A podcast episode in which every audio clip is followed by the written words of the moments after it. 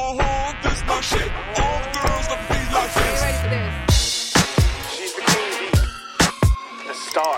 Ei, mulheres de voz! Agora sim, estamos aqui hoje para falar sobre um tema que eu acho que vai ser muito interessante, principalmente nessa época do ano. Mas, pra você que tá chegando aqui agora, antes da gente começar a falar sobre esse tema que é polêmico, que eu acho que gera dores na gente, né? Sim. Quem nunca, como mulheres, infelizmente, vivemos algo nesse sentido de forma mais direta ou indiretamente, curte, compartilha pra quem vocês acham que pode fazer sentido. É, ouvir e ver esse, essa troca entre a gente, né? E a gente vai estar aqui, então, maquiando e fofocando sobre.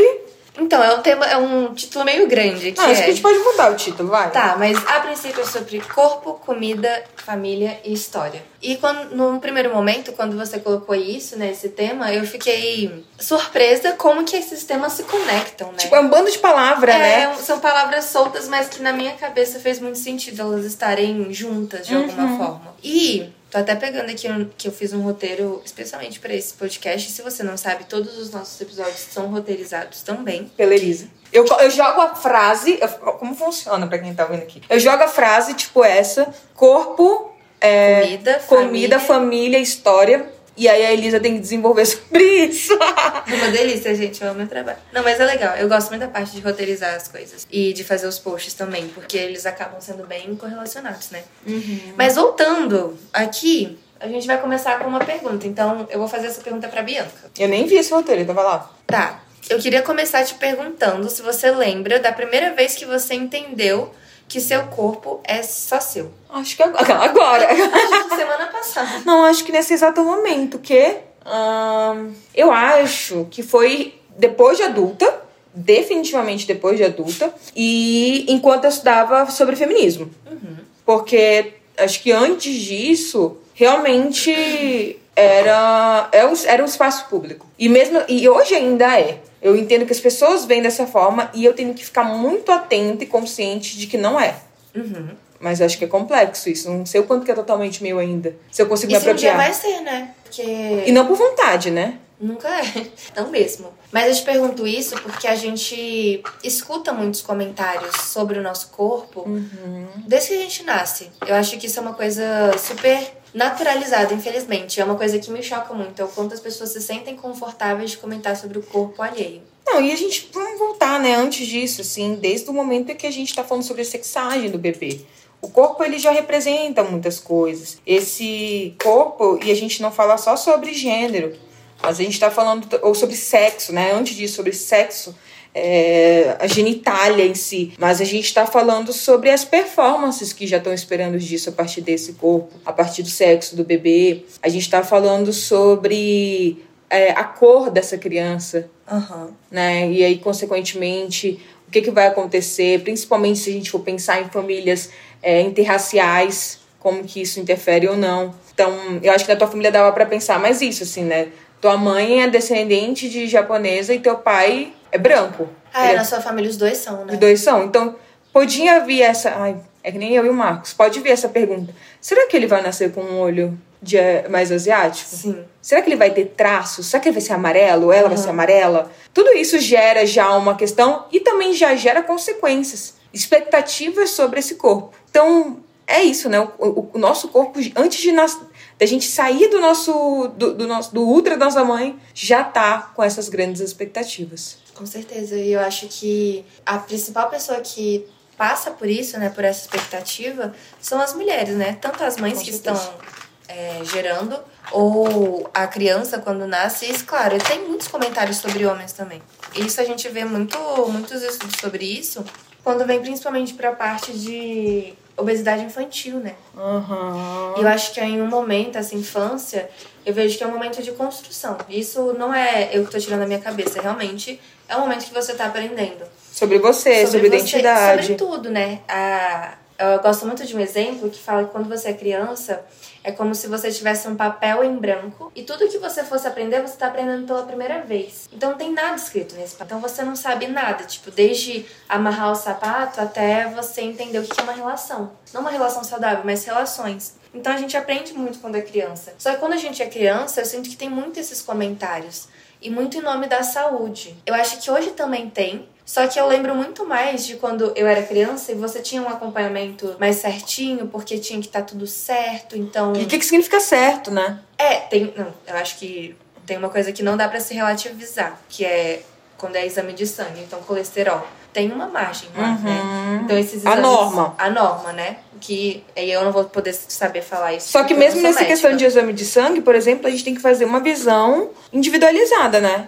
É aquilo que eu sempre falo, por exemplo, eu tenho várias doenças autoimunes. O meu exame de sangue tem que ser lido a partir dessa, desse viés. Isso é verdade. Isso é um bom, ótimo ponto, inclusive, porque eu vejo que muita gente generaliza até essas questões que não se dá pra generalizar. E, enfim, uma parte quando eu te pergunto sobre o que que é quando você entendeu que o seu corpo era seu, era justamente pra entender se você acha ou se você lembra, se teve influência até da sua família nessa construção. Cara, eu tenho que falar um negócio, né? Que é isso, assim, eu cresci com dermatite atópica. E talvez outras pessoas que tenham alguma questão de saúde, ou até pessoas com deficiência, é, não, e cada um tem a sua, acho que a sua perspectiva, né? Seu, seu desafio, enfim, sua jornada. Mas é. Foi isso, assim, nunca foi. Todo mundo me tocava, todo mundo via, meu corpo era muito examinado. Eu, eu, eu descobri que eu tinha alergia a todos os, os ácaros do ar. Então, tipo, basicamente eu estava andando com alergia. Eu sentia alergia. E, e desde criança, assim, as pessoas. É isso, as pessoas falavam, comentavam: o que, que é isso? Pessoas que eu nunca vi. Ah, mas por que você tá vermelha? E eu, cara, tem uma coisa que eu odeio até hoje, é quando alguém me fala assim: Olha, você viu que tá vermelho bem aí? Você tá com alergia. Eu sei. Tipo assim, de verdade, eu sei. Pode ter certeza que se tem uma pessoa que sabe, sou eu. E as pessoas fazem muito isso, assim, né? E isso para várias características. Se a gente for falar também sobre tantas outras, né? Até sobre raça, a gente como uma mulher amarela, meu Deus do céu. É, isso é uma coisa muito curiosa, sabia? Porque eu fui entender que eu era asiática pelos outros, sabia? Sim. Então, quando eu fui. Porque, gente, quando eu era criança, eu não sei se você era assim também, Bianca. Ou se vocês que estão ouvindo são- também foram desse jeito. Eu não entendi as coisas tão claramente. Eu acho que é coisa de criança mesmo. Então, as pessoas viravam pra mim e sempre falavam. Eu não tô falando que isso é uma coisa ruim. E era um elogio. Eu sei que era um elogio quando as pessoas falavam. Mas falavam, nossa, que linda, você é japonesa. E tem olho claro, que bonita. Ai, é tão sim. difícil. Aí eu falo, nossa, obrigada. Só Tipo, que eu- é difícil, cara. é, é difícil. E o que, que é japonesa? O que, que é olho puxado? E aí eu fui entender isso muito tempo depois. Eu fui entender muito tempo depois meu nome, tipo, saber escrever meu próprio nome, porque É. é, nome japonês eu acho mais difícil de ser escrito. Na E- cultura brasileira, total. cultura brasileira. E não é um nome que as pessoas já olham e falam, nossa, ok. É tipo, como é que é? Você quer falar sobre. O seu nome é bonito. Não, meu nome é bonito. Você não acha seu nome bonito? Eu acho péssimo meu Por nome. quê? Eu, nossa, Bianca Mayumi Matsura Yoshioka. O Matsura tem dois U's. Como uma criança aprende o nome desse? Isso mesmo, é Elisa Sayuri Haratani Henrique. Pessoal, são dois nomes japoneses. São. O meu é o nome. se tivesse o Bianca. Sem o Bi- Sem o Bianca. Mayumi Yoshi... Matsuru Yoshioka. É difícil, cara. É muito. Nossa, realmente. E ninguém explica como escreve SH. E ninguém fala que não é um nome português também, né? Não. Porque, tipo assim, quando a gente tá aprendendo inglês, a gente entende que é mais difícil porque é um nome inglês. É. Mas sobre o nosso próprio nome, parte do pressuposto que a gente sabe que não é. Só que quando eu era criança, eu não sabia. Gente, Eu já te falei como eu descobri que o que eu, que eu vivia numa cultura asiática foi quando eu, era criança. Minha amiga da infância tava na casa da minha avó, que eu morava com a minha avó, né? E essa minha amiga falou assim. Aí eu falei, ai, amiga, passa aí o, o Tchauan. E essa amiga ficou assim, o que que Tchauan? Eu, Tchauan, né, gente? Tchauan. Daquele meu jeito sempre simpático. Aham, muito, muito assertivo. Tchauan, pega Tchauan. E ela ficou me olhando assim. Aí eu, kkk, comecei a rir. Comecei a rir. Falei, vó, nem sabe. A Letícia não sabe o que é Tchauan. A minha avó ficou olhando pra minha cara incrédula, assim. Como não? Claro que ela não sabe. E você não sabia que ela não sabia? Não, porque eu não sabia que era japonês. Pra mim era uma palavra. Como xícara. Não é uma coisa muito louca sobre linguagem? Tipo assim, Não, pra mim era acho- xícara. Qualquer pessoa que falasse xícara, entenderia que era xícara. E aí, quando ela foi me falar que aquilo ali era só japoneses, que pessoas que falavam japonês falavam isso, meu mundo explodiu, assim. Foi uma descoberta milenar, assim, na minha cabeça. Foi aqueles momentos canônicos mesmo. Até Uhum. hoje eu lembro. O, o meu acho que foi esse. Eu não sei qual foi o momento, mas foi o momento que eu falei, caraca, meu.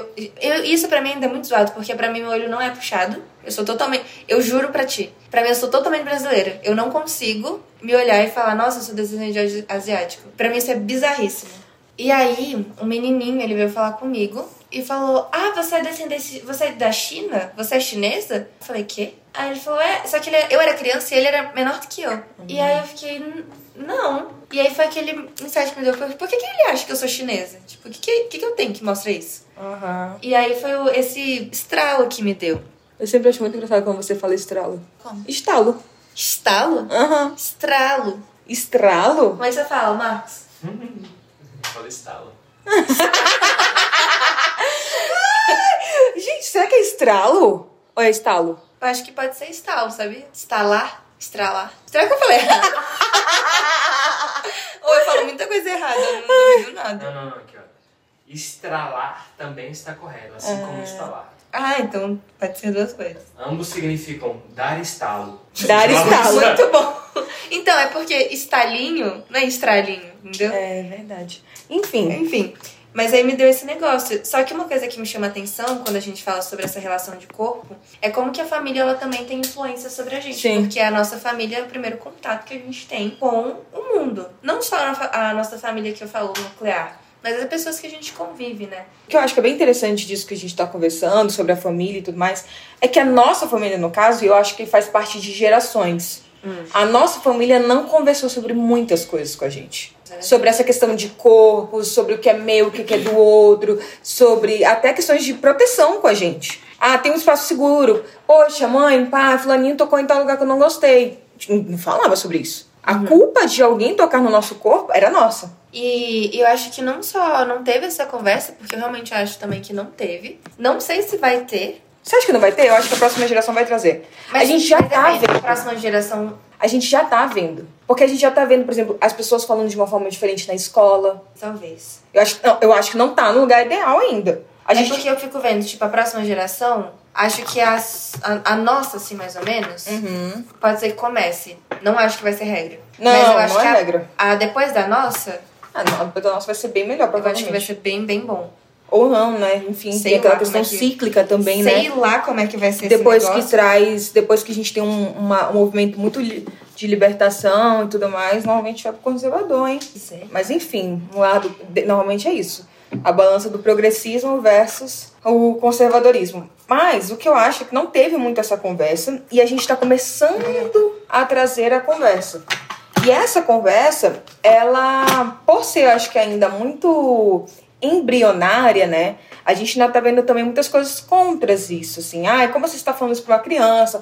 Uma criança já vai, tá, vai ficar sabendo o que, que é órgão sexual, já vai saber o que, que é abuso? Vai já vai saber que o corpo é dela, o que pode ou não pode falar. E as crianças, eu acho que hoje em dia, né, e a gente fala até para adolescentes adolescentes, estão questionando mais esse movimento. Não gostei, não quero. A gente tá tipo, podendo discutir, acho que o movimento maior agora é de falar, galera, vamos prestar atenção no que posta, não posta nas redes sociais do bebê, da criança que vocês postam. Porque antes era tipo assim, postar a foto da criança e camiseta mesmo. Eu acho muito legal que já tem muitas mães que têm essa consciência, assim, mães influenciadoras, que não Sim. postam tanto porque não sabem se quando a criança crescer ela vai querer ter, É. ter essa imagem exposta, sabe? Eu acho muito, muito consciente mesmo. E enquanto eu tava fazendo a pesquisa pro nosso roteiro, eu vi em um dado que 72% das pessoas entrevistadas é, acham que o ambiente familiar é um ambiente hostil. Então, aí que tá, né? E aí a gente volta pra realidade que a gente cresceu hoje em dia. Eu acho que hoje ainda é muito normal, por exemplo, pros meus pais, minhas tias, meus tios avós, não, não, chegarem e falarem do meu corpo.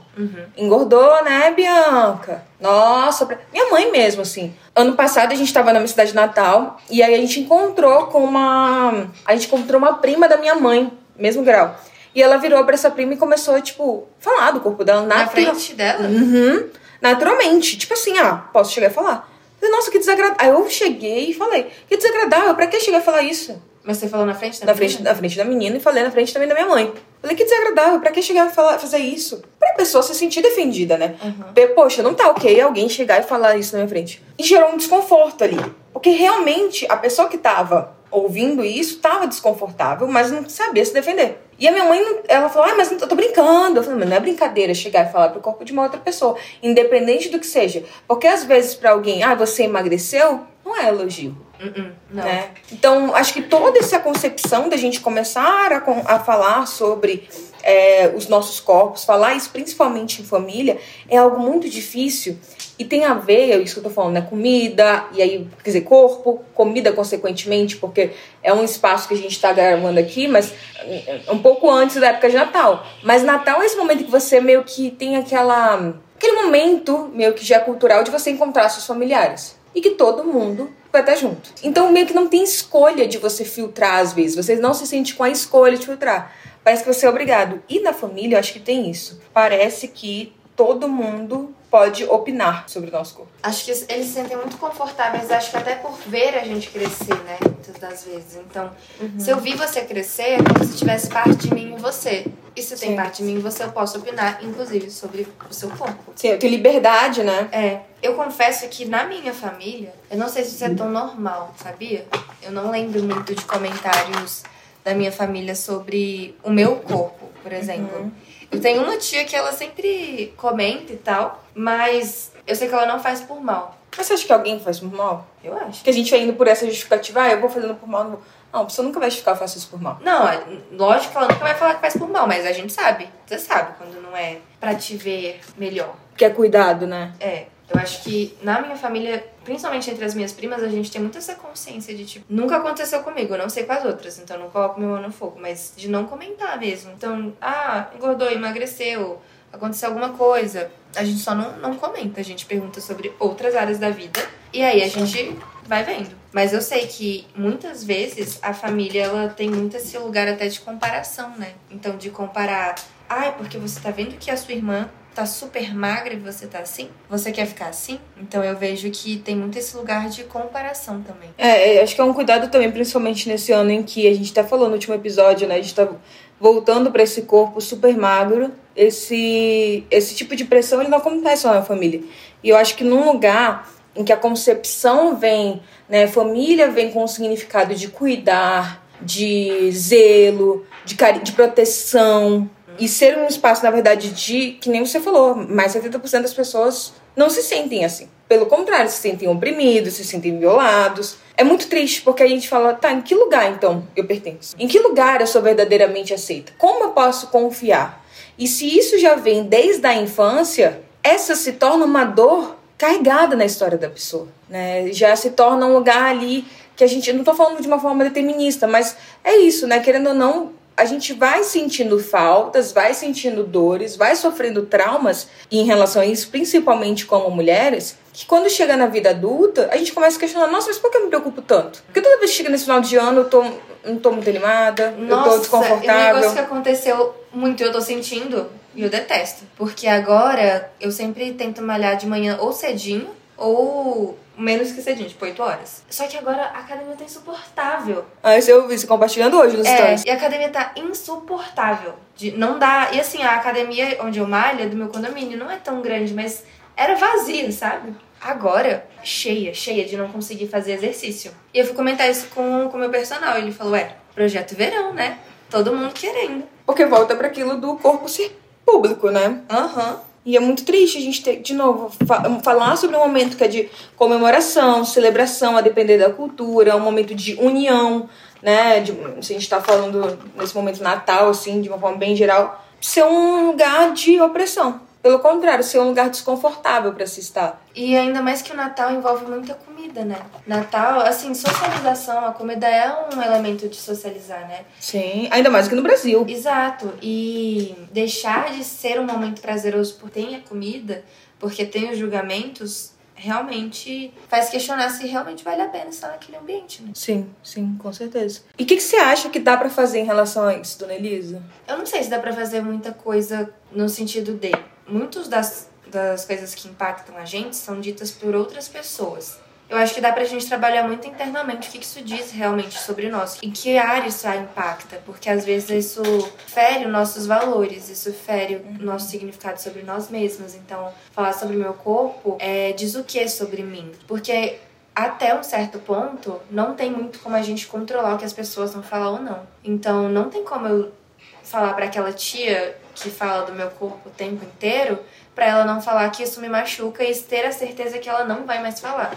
Sim. Mas a gente pode o quê? Trabalhar isso na gente e colocar os nossos limites quando possível. E aí, sejam limites físicos, de até escolher não ir, Uhum. mesmo que tenha algumas consequências. Sejam os limites mais verbais, de falar, não, não gostei. Ou até os físicos de, vou sair dessa roda aqui? É, Vou- quando, quando eu perceber que tá tendo só eu e fulano de tal nessa rodinha, já tô vendo que é hora de, de ir saindo. Então fazer algo nesse sentido pode ser algo importante pra vocês. E lembrem, qual, acho que uma pergunta importante é, qual é o significado da comida pra você? O que que significa ter um corpo saudável pra ti? Quais são as tuas concepções, quais, quais são os teus objetivos? Revisita essa tua história também, como que isso tocou em ti e lembre-se que você pode dar um novo significado. Podemos constantemente dar novos significados para o que vivemos e o que estamos vivendo. Se vocês gostaram, compartilhem, curtam, avaliem com cinco estrelas. Esperamos que isso chegue até vocês com muito carinho, com muito afeto. Tenham boas festas, né? Na medida do possível, desejamos. sim, sim. E É isso. é isso, gente. Feliz Natal. Um beijo, tchau, tchau. Tchau, tchau.